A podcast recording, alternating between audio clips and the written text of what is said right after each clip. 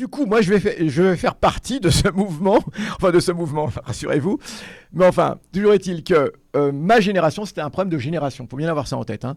C'est que pour la gauche radicale, euh, si on ne voulait pas euh, échapper, si on voulait, si on n'était ni LCR, si on n'était ni anarchiste, anarch- anarchiste pampant, euh, comme on dit, tranquille ou autre, eh bien, c'était évident que la lutte armée, c'était, voilà, nous tendait les bras, comme on dit, et on pensait que c'était ça la solution. Tonton Youssef. Un entretien réalisé par Wissam Gzelka pour Parole d'honneur. Antiracisme politique, lutte pour la Palestine, Youssef Boussouma nous raconte sa vie militante. Un podcast édité par Jean 2000. il y a cet aspect des choses qui, nous polarisait. Moi, je vais faire partie d'un, enfin, pas d'un groupe armé, rassurez-vous, mais enfin ne du- peux pas tout d'une revue, d'une re- non, puis on peut pas tout dire, c'est vrai. Bon, en tout cas, d'un groupe qui s'appelait Subversion, qui était une revue, une revue militante et qui prenait, et je le dis bien parce qu'à l'époque on pouvait le faire, hein, on peut tout dire, qui prenait, qui prenait la lutte armée, etc. Et qui, euh, alors qui était très internationaliste, hein, je veux dire, euh, parce qu'il faut comprendre qu'à l'époque Paris va se retrouver être le carrefour euh, de 10 000 mouvements révolutionnaires du monde entier. Il y a énormément de réfugiés politiques à Paris euh, qui, qui, qui ont fui leur dictature. Et parmi ces gens-là, beaucoup ont pratiqué la lutte armée. hein. Hmm. Alors, ça va être euh, par rapport à l'Iran. Euh, C'était des gens qui étaient opposés au Shah d'Iran, mais qui ensuite vont se retrouver opposés au nouveau régime iranien. hein, des militants d'extrême gauche.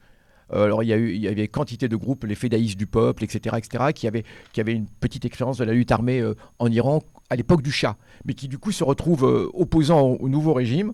hein, donc, c'était des marxistes-léninistes, et qui sont à Paris. On aura des, des relations avec eux. Il y a beaucoup d'organisations turques, énormément. Surtout parce qu'il y a eu le coup d'État en Turquie, en 81. Donc, alors là, euh, si je vous donnais les sigles des organisations turques, en Turquie, c'est simple. En Turquie, il y avait une organisation par village. Mais je suis sérieux. C'était toutes des organisations euh, euh, marxistes-léninistes. Et la différence, c'était que c'est le village d'à côté. Alors, le- le- le- mais je vous jure que c'est la vérité. Alors, le sigle était différent. C'était THKPML, THKP, THMLKP. Non, mais c'était vraiment, c'était ça, quoi. À TKPML. euh, Attendez, je ne, je ne, Réel, je, ne critique pas. C'était tous d'extra- d'extraordinaires militants. hein. Mais bon, disons qu'on aurait pu, euh, euh, euh, euh, on Ça aurait fait pu. vraiment des trucs turcs en plus des HKP. Ah ben, ah oui, oui, non mais c'est. Alors bon, et, et- et donc il y avait, il y avait tout cela. Il y avait des groupes iraniens, il y avait des groupes turcs, il y avait des groupes tamouls. Comment euh, le PLOT, People Liberation Organization of Tamil, Tamil Elam, qui avait été formé par le FP, FPLP palestinien. Ah d'accord. Ouais, mais le FP, le FP pa- Oui, mais palestinien. celui qu'on doit cancel, le FPLP. Ouais, c'est Ouais. ça exactement. Le FPLP a créé énormément de groupes euh, révolutionnaires dans le monde entier, hein. Mm. Euh, que ce soit comment en Éthiopie, hein, que ce soit partout, partout. Alors pour rappel, le FPLP, les gens, c'est la principale organisation marxiste de Palestine. C'est grosso ça. modo. C'est ça. C'est la principale organisation marxiste-léniniste palestinienne, FPLP. Il y aura une scission qui s'appelle le FDLP, ou plutôt FDPLP au départ, qu'on appelle maintenant FDLP. Et d'ailleurs, la seule figure palestinienne encore vivante aujourd'hui, le seul leader, c'est le dirigeant du FDLP, Naïef Hawatmeh, euh, qui est en Jordanie. Hein, c'est le seul de toute cette génération qui, qui est encore vivant. Alors je voudrais Voilà. juste préciser, il y a quelqu'un qui dit pourquoi il faut cancel le FPLP. C'était une blague parce qu'il y a une militante euh, de la gauche qui arrête pas de nous attaquer comme quoi on serait antisémite et qui elle a dit que euh, qui s'est indignée que des gens soutiennent le FPLP parce qu'ils ont fait des euh, ils ont fait des attentats par le passé et que donc il il faut pas soutenir le FPLP.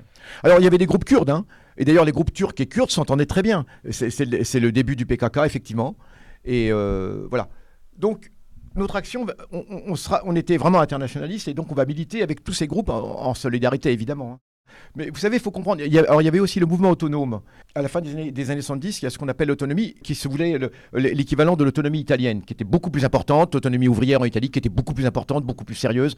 Je le dis parce que l'autonomie euh, à Paris, c'était quand même autre chose. hein. Les, groupes autonomes, c'était euh, bon, énormément ont été infiltrés par la police, etc. Enfin bref, toujours est-il que c'est dans cette ambiance que donc euh, naturellement, comme tout le monde, nous prenions donc la lutte armée de façon tout à fait légale, je veux dire, hein, publiquement.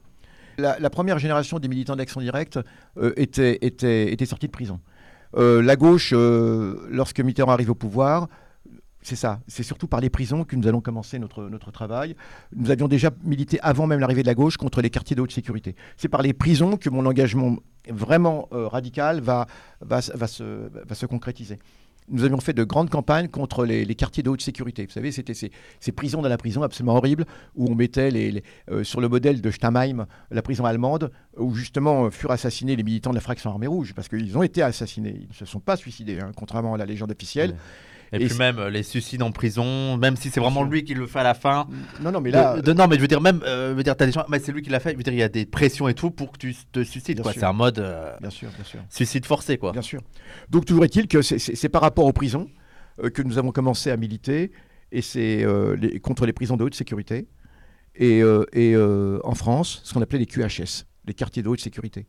Et ensuite, quand la gauche arrive au pouvoir, il y a déjà des militants qui sont en prison, donc nous allons faire une grande campagne pour la libération de tous les prisonniers politiques.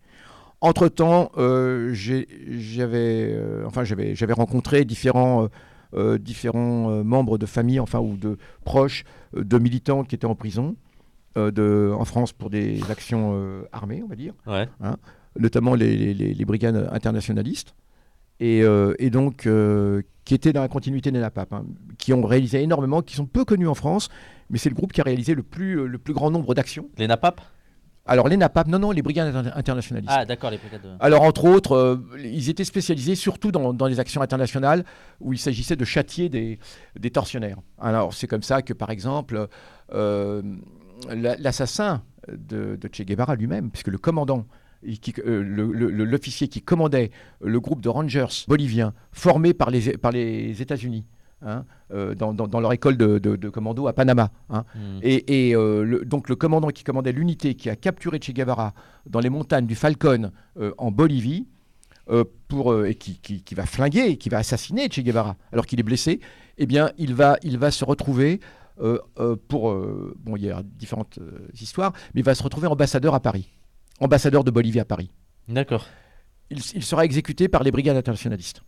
Et, et- et, euh, aussi, elles ont aussi exécuté un certain nombre de, L'école de, des de- Amériques. de, de- de grands, de, de- de grands, de grandes figures euh, de euh, tortionnaires internationales. Il y a- dedans, il y avait un général de l'armée mauritanienne parce que, euh, qui, qui luttait contre le Polisario déjà. hein, Ouais. Il y avait le Polisario. Et la France aidait, aidait le- la, la lutte contre le Polisario euh, au Maroc. Il faut le savoir, elle était extrêmement active. Les mirages français bombardaient le Polisario régulièrement et tout et tout. En tout cas, un officier de l'armée mauritanienne, parce que les Mauritaniens aussi étaient contre le Polisario, a été abattu. Il y a aussi un général de, l'armée iranienne, de l'armée du Shah aussi. hein. Donc différentes figures comme ça ont été abattues par les brigades internationalistes. Les militants, euh, plusieurs des militants en tout cas, ou de sympathisants comme ils se, disaient eux-mêmes, seront arrêtés avec les armes qui ont servi à cela. Euh, c'est avec euh, plusieurs de ces militants qu'ensuite nous constituerons, lorsqu'ils sortiront de prison, la, revue, la revue Subversion. Hmm. Voilà. Mais en attendant, ils étaient encore en prison. La gauche arrive au pouvoir. Il s'agissait de, de les faire libérer. Et il y avait aussi des militants d'Action Directe, il y avait d'autres militants de groupe. Et donc, nous avons initié une grande campagne pour la libération de tous les prisonniers politiques. Parce que la gauche ne voulait pas les libérer, eux, justement. Elle était prête à libérer quelques militants comme ça, qui, Ouais. avaient, qui avaient placé des petites choses, mais surtout pas les militants d'Action Directe, les militants des, comment, de- des BI, Brigade internationaliste et d'autres. Et donc, on a dû faire une grande campagne qui a été euh, un succès. On a pourri la vie au Parti Socialiste.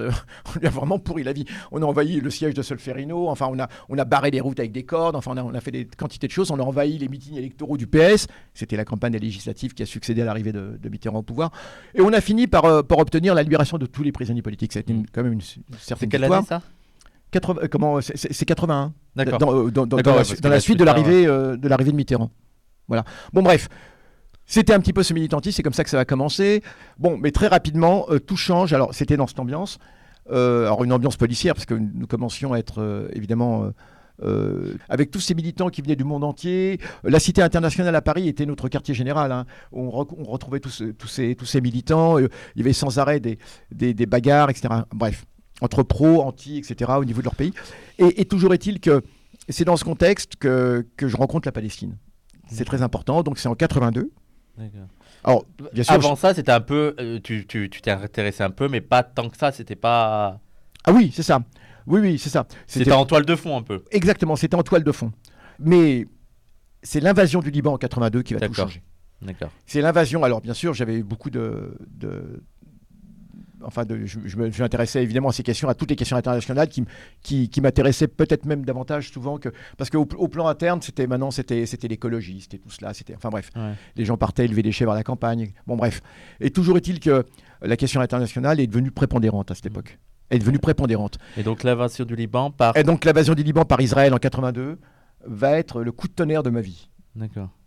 Euh, donc j'étais déjà, euh, nous faisions déjà cette revue, Subversion, et nous avions décidé de consacrer euh, le, numéro 2 euh, justement à la, question de Palestine, à la révolution palestinienne.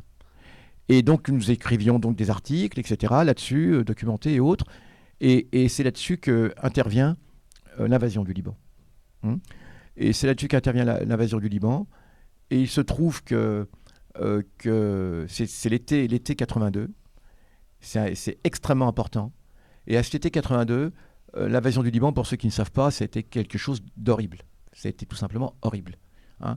Euh, avec, qui vont se terminer par les, massacres de Sabra et Shatila, où il y a 2 à 3 000 Palestiniens qui vont réellement se faire égorger hein, dans les camps de, réfugiés du, Liban, euh, euh, massacrés par, euh, par les fascistes libanais, euh, aidés par l'armée israélienne et conduits par l'armée israélienne, parce qu'Israël essaie de... Mais c'est Israël qui a conduit ces fascistes dans les camps qui étaient sans défense, et qui les a introduits dans les camps, et qui a même amené l'éclairage pour que le massacre puisse continuer la nuit. hein.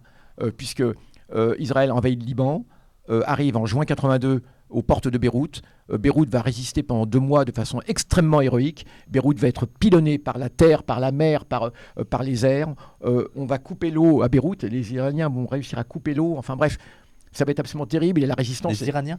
Non, non, les Israéliens. Ah, les Israéliens. Et la, compris, la résistance va être absolument farouche, euh, vraiment farouche. On a toute la gauche et l'extrême gauche libanaise et les Palestiniens qui sont ensemble, ce qu'on appelle le camp islamo-progressiste à l'époque, hein, ou palestino-progressiste, c'est comme ça qu'il était appelé. Et donc, et la France bah, assiste à ça, euh, tranquille. Cette invasion du Liban, elle, est terrible parce que non seulement le gouvernement français euh, ne trouve pas matière à, à s'indigner outre mesure, mais la gauche et l'extrême gauche française mais sont d'une mollesse, mais alors d'une mollesse qui est épouvantable, que je trouve épouvantable. Et c'est là que personnellement, euh, ça va être ma première rupture avec l'extrême gauche, euh, que je trouve pas du tout à la hauteur. Euh, alors bien sûr, on proteste, etc. Sauf une petite partie de l'extrême gauche, je le dis et je le répète, hein. une petite partie euh, où il y a souvent euh, d'anciens maoïstes d'ailleurs, d'accord? Et puis aussi un parti qui s'appelle, le- le- le- le- c'est le parti bordiguiste, le parti communiste internationaliste, qui n'est pas trotskiste, qui est bordiguiste. hein. De, de celui l'italien là? euh, L'Italie, ouais, ouais, ouais, Amadeo. Bordiga. Voilà. Et enfin bref. Et toujours est-il que qui, va imploser à cause de cette question. Et les militants les ex-militants de ce parti vont, enfin, vont se retrouver en première loge pour défendre la Palestine. La question est, aussi une question politique. L'extrême gauche n'arrive pas à comprendre ce qu'est la question nationale. La grande question à l'époque, c'est pas le wokisme comme aujourd'hui, etc. La grande question qui divise, c'est la question nationale. Les trotskistes nous opposent à chaque fois la question nationale, euh, euh, travailleurs, euh, travailleurs juifs, travailleurs palestiniens, même combat, vous voyez ce genre de choses, et incapables de comprendre, euh, de, comment, de, de- de comprendre la question nationale telle, que- telle qu'elle se pose. hein. Et ce qui fait que leur- ils vont être extrêmement mous, extrêmement mous. Alors moi, je, euh, je- je le dis, je le répète, quand, quand j'entends dire, euh, mais la LCR a toujours soutenu. Oui, sur le papier, toutes ces Ouais. sur le papier, bien, sûr. Sur le papier, oui, on aime bien. mais concrètement, euh, en France, c'est la très grande solitude euh, des Palestiniens en 84. C'est La très grande solitude. hein. Et cette solitude est, est- va, va- va être euh, d'autant plus importante euh, que. Alors, il y a un unanimisme. euh, il y a un unanimisme parce qu'on on a déjà les prémices de, des SOS racisme, etc., qui sont là. Il faut comprendre. Euh, donc, tout ça va se télescoper avec la naissance du mouvement antiraciste. Hein, donc, on est en pleine effervescence euh, sur la Palestine. Il y a des manifs, etc. Et personnellement, je m'engage à fond hein, dans, dans- dans- dans cette cause. Ouais, il y a des collectifs et tout qui se créent. euh, Ouais. Alors, vais avoir la chance de rencontrer euh, euh, euh, un, un individu. Je plaisante. C'est mon meilleur, mon meilleur ami C'est Walid. Walid. Walid D'accord, c'est à cette époque que tu le rencontres Voilà. euh, en France. Ils nous en parlent très très très très souvent les gens. Donc, euh, vraiment, c'est une personne, euh, disons, un militant euh, hors pair, hein, qui est journaliste maintenant donc au Liban et qui à l'époque est en France et qui va faire énormément pour, pour bien faire connaître la cause palestinienne. Et, et, et- et donc toujours est-il qu'il va, il va faire énormément, pas uniquement pour moi, mais pour faire connaître, populariser euh, la lutte révolutionnaire arabe d'une façon générale, la lutte palestinienne en particulier, etc. etc., etc. Donc euh, il il y a cela. Dans le même temps, il y, y a- y a les débuts, il les débuts du mouvement antiraciste, puisque, euh, alors d'abord oui, les, massacres de Sabra Shatila vont être l'occasion de, de manifestations, euh, d'affrontements euh, euh, avec, euh, avec euh, à l'époque c'est le Bétar, c'est pas la LDJ, le Bétar qui est une organisation euh, euh, paramilitaire sioniste à Paris qui est très puissante à l'époque, et on, a, on, a, on aura notamment un affrontement énorme euh, qui se situera du côté de, de, de- la représentation palestinienne euh, à Paris, où le Bétard a voulu prendre d'assaut cette, euh, cette euh, représentation palestinienne, et ça a donné lieu à, un- combat de rue énorme, énorme, euh, où nous étions, et ça, va être quelque chose de, de- d'a- d'assez, d'assez important euh, dans, notre histoire. Donc, euh, toujours est-il que euh, qu'il y a ce contexte de la lutte palestinienne. Il y a, le mouvement antiraciste qui se développe. En 83, en, décembre 83, va avoir lieu la marche pour l'égalité. Alors, il y avait déjà dans, les cités, etc., beaucoup de mouvements. Vous savez, je ne vais pas vous faire l'histoire, vous la connaissez. Donc, euh, je participe à la grande marche euh, comment, qui réceptionne comment, le- le- le- les marcheurs donc, de, cette, euh, de cette marche pour l'égalité. Donc, à Paris, une très grande manifestation et tout et tout. Et, et on voit bien, et là, on, va, on, va, euh, on a de l'espoir, parce que c'est assez intéressant, même si euh, on trouve que c'est un peu modéré. Bon, on était un peu comme cela. hein. Et, euh, mais on trouve que c'est quand même une bonne chose. Et par la suite, ce mouvement va, va se renouveler l'année suivante. Et Et ça va pas du tout être la même? non, et Parce que tu dis que c'était- 84, et c'est là que SOS Racisme va apparaître. Parce que la première marche, euh, malgré le truc modéré, tu- euh, moi je me rappelle qu'on disait qu'il y avait quand même des, des slogans anti-impérialistes. C'était Allez. pas seulement de trucs antiracistes, tu as tout à fait, truc. non, euh, non, tu as tout à fait raison. Des drapeaux Elle palestiniens. était il y avait- bien sûr, elle était extrêmement, absolument. Et d'ailleurs, non seulement il y avait les drapeaux palestiniens, mais, mais les jeunes qui, euh, qui vont finalement être reçus par Mitterrand, parce que Mitterrand se sentira obligé de recevoir euh, les, les marcheurs de la marche pour l'égalité. Il faut jamais dire la marche des beurs surtout. hein. Euh, la marche de l'égalité de 83. Mitterrand va les recevoir et ils portent tous des kéfiers palestiniens. Hein, et pendant toute la marche, parce qu'ils s'identifient à ce qu'ils voient à la télévision. À la, à télévision, bah, c'était là, c'était là, c'était Beyrouth, c'était les Palestiniens massacrés, c'était la révolution palestinienne. Donc ils vont s'identifier à cette révolution palestinienne. Et d'ailleurs, je dois dire que plusieurs des leaders euh, sont, des, sont des enfants de Harki. Ah ouais? Oui, absolument, ce sont des enfants de Harki, comme quoi ça n'a rien à voir. hein. Et, et, et, euh, euh, Toumid Jaja, donc le principal, il porte un kéfier palestinien. Et Mitterrand va les recevoir, mais il exige qu'ils retirent leur kéfier palestinien sur le perron de l'Élysée. Et ils ne le retireront pas. Et ils ne le retireront pas, ce kéfier. C'est ça qui est, qui est extraordinaire. hein. Et, et, euh, vraiment, euh, honneur à eux, hein, vraiment. Et donc, euh, du coup, c'est comme ça que la carte de 10 ans va être obtenue, d'ailleurs. Ça va être la concession. Mais cela dit, leur, leur revendication a été même aussi le droit de vote pour les immigrés. Ouais. Et Mitterrand, ça faisait partie du programme commun de la gauche, qui ne sera jamais tenu. Une promesse qui ne sera jamais tenue par Mitterrand. Une promesse qui ne sera jamais tenue par Mitterrand. Alors, toujours est-il que, euh, que, que- a ce contexte euh, d'effervescence au niveau de, de- de- de ce mouvement, de, la- de ce qu'on appelait la seconde génération à l'époque. SOS Racisme apparaîtra en 84. Ça sera notre cible principale parce que, évidemment, nous, nous voyons très bien la supercherie des SOS Racisme. D'accord? Je dois dire qu'une bonne partie de l'extrême gauche euh, a soutenu SOS Racisme, Hmm. et y compris la LCR de l'époque, l'ancêtre du NPA. hein, je le dis. hein.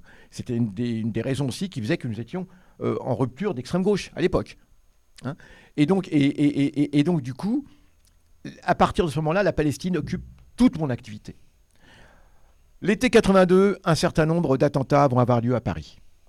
Pas un certain nombre, même de très nombreux attentats vont, euh, intervenir à Paris. Je le répète, aucun, hein, mis à part un attentat, euh, un attentat qu'on n'a jamais euh, contre un restaurant Goldenberg dans le Marais, mais aucun de tous ces attentats revendiqués par des groupes révolutionnaires manifestement euh, n'a visé de civils. Aucun. Tous ces attentats ont été faits. Alors, il y aura certains qui, qui seront faits par action directe. Ce sont des attentats faits en solidarité avec la Palestine, tout l'été 82.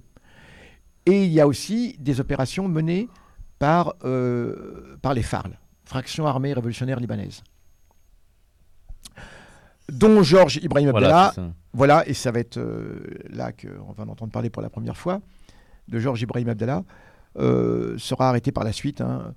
Toujours est-il que euh, bon, bah, c'est un moment euh, de grande effervescence parce que euh, la police est sur les dents, évidemment. Elle réussit à arrêter personne, alors absolument personne. Aucun de tous ces responsables d'attentats n'a été arrêté. Mhm. Donc il lui faut absolument un coupable. Et donc elle va, la police, elle va jeter son, son attention, si je puis dire, sur notre camarade de cette revue à laquelle je participais, qui s'appelait Subversion, qui était un ancien militant donc des brigades internationalistes, Frédéric Auriac. Et il va être arrêté.